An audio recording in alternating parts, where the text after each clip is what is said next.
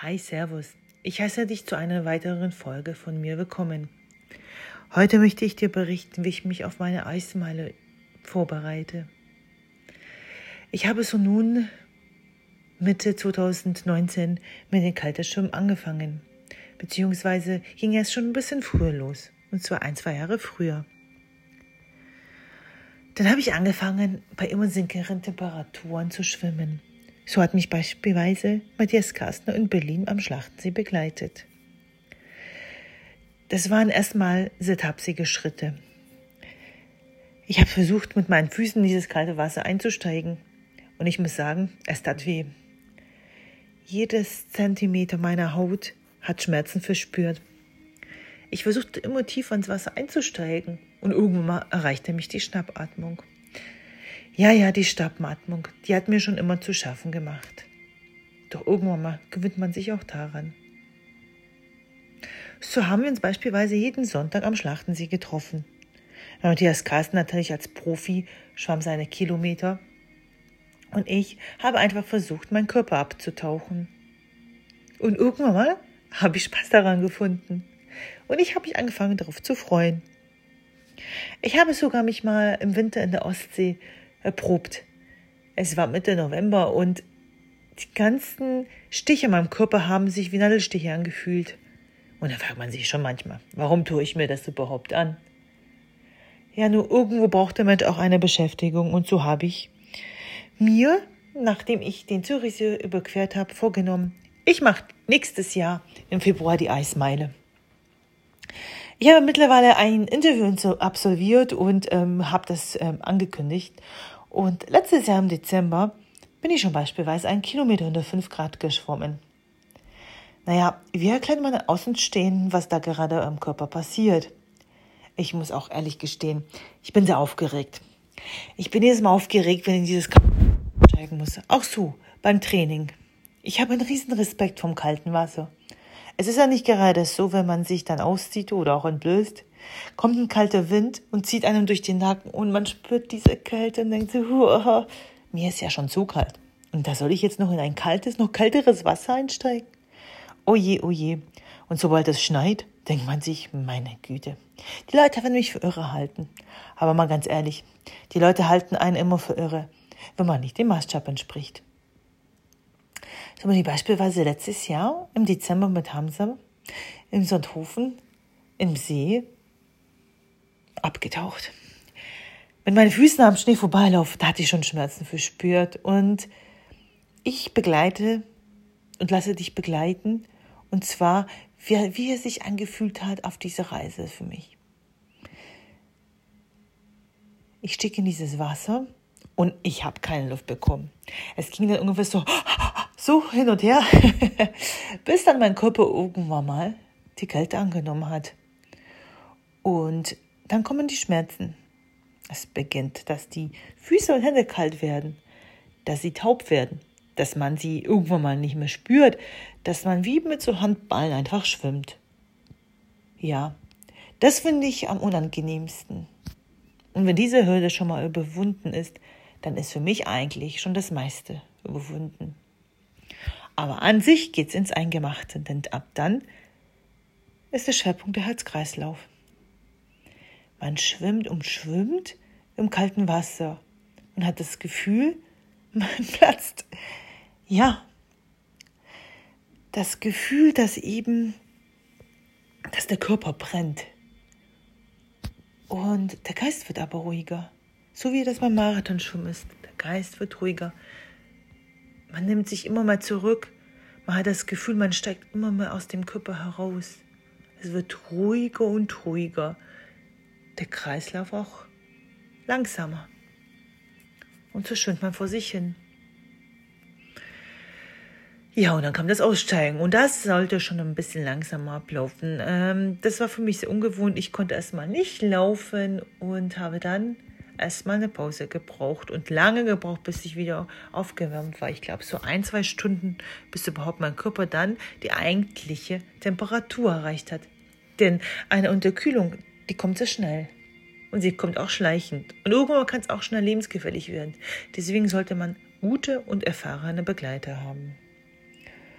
Und nun befinden wir uns Ende November 2021 und was auch da draußen gerade wieder ein Wahnsinn mit Lockdowns und so weiter passiert, versuche ich mich auf das Wesentliche, auf mein Training zu konzentrieren. Und so steige ich immer in die kalten Gewässer. Und dass man keine Schmerzen spürt, wäre gelogen. Aber der Körper gewöhnt sich dran.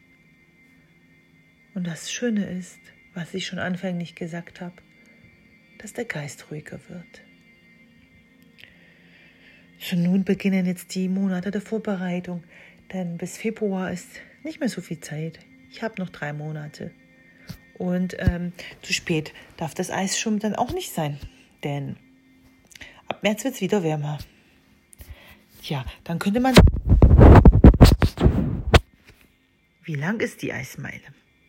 Die Eismeile beträgt ungefähr 1,6 Kilometer unter 5 Grad. Man kann sie in allen offenen Gewässern schwimmen.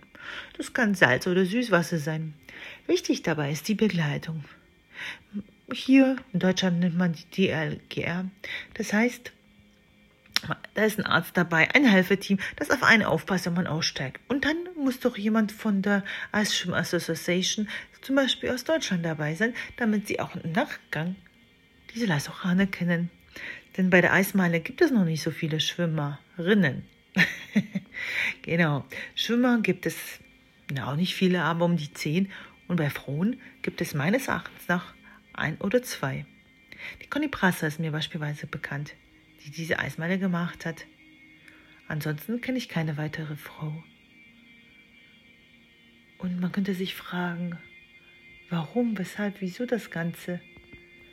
Ja, nun, irgendwelche Grenzen müssen wir doch im Leben sprengen. Sei es die eigene Komfortzone oder sei es eine andere Leistung oder ein Rekord. In der Fantasie gibt es keine Grenzen. Die Grenzen setzen wir uns selber. Und das ist ja das Phänomenale. Man kann Ziele erreichen, wenn man den Kopf richtig dabei ist und es auch glaubt zu schaffen.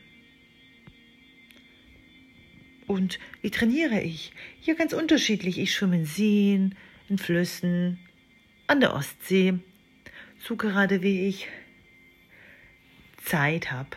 Ich plane mir das immer meinen Alltag ein. Da ich selbstständig bin, ist das gut machbar.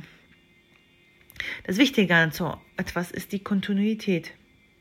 Kontinuierlich an der Sache dranbleiben. Und ich glaube, das ist grundsätzlich das Geheimrezept für Erfolg. Dauerhaft dranbleiben.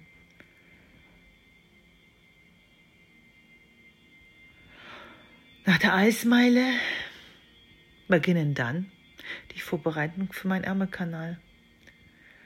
Ich möchte nun endlich die Überquerung nächstes Jahr 2022 machen.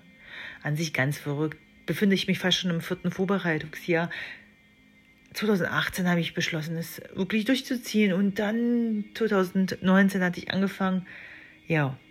Und im März 2020, als ich die 41 Kilometer geschwommen bin, ja, da kam der Lockdown. Und so pendeln eigentlich alle Sportler hin und her und fragen sich, werden sie, werden sie ihre Ziele erreichen? Nun ja, wie gesagt, ein Sportlerherz schlägt dauerhaft. Und die Ziele werden so nach hinten rutschen.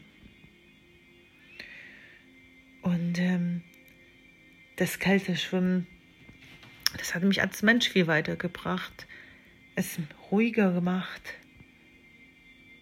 das ganze Leben ruhiger gemacht, ruhiger zu leben, ruhiger zu sein, um man selbst zu sein. Ein Stück weit minimalistischer, sich aufs Wesentliche zu konzentrieren, aber auch nicht mehr so viel planen zu müssen.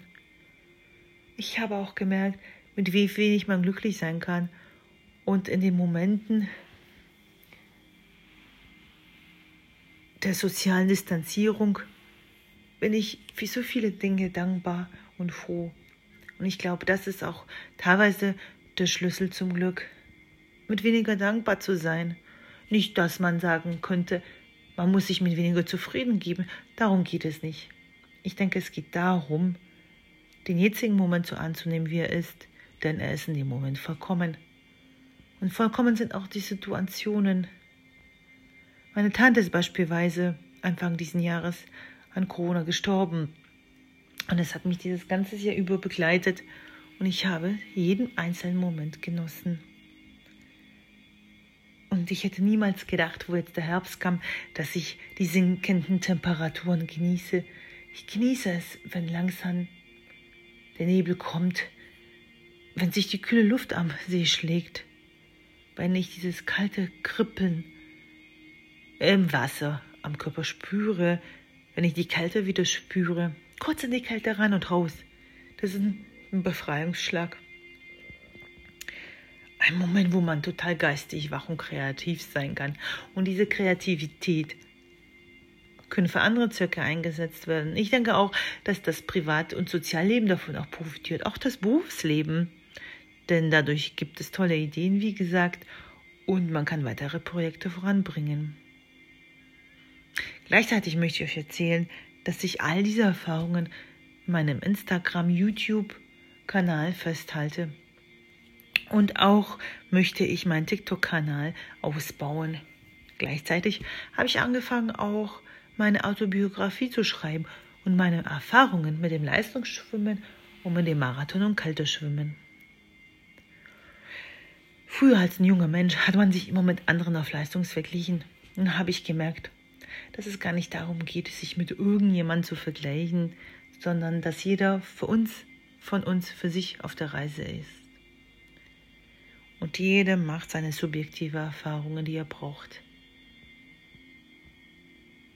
Mittlerweile gibt es sehr viele Schwimmer und auch sonst Menschen, die mit dem Kälteschwimmen angefangen haben.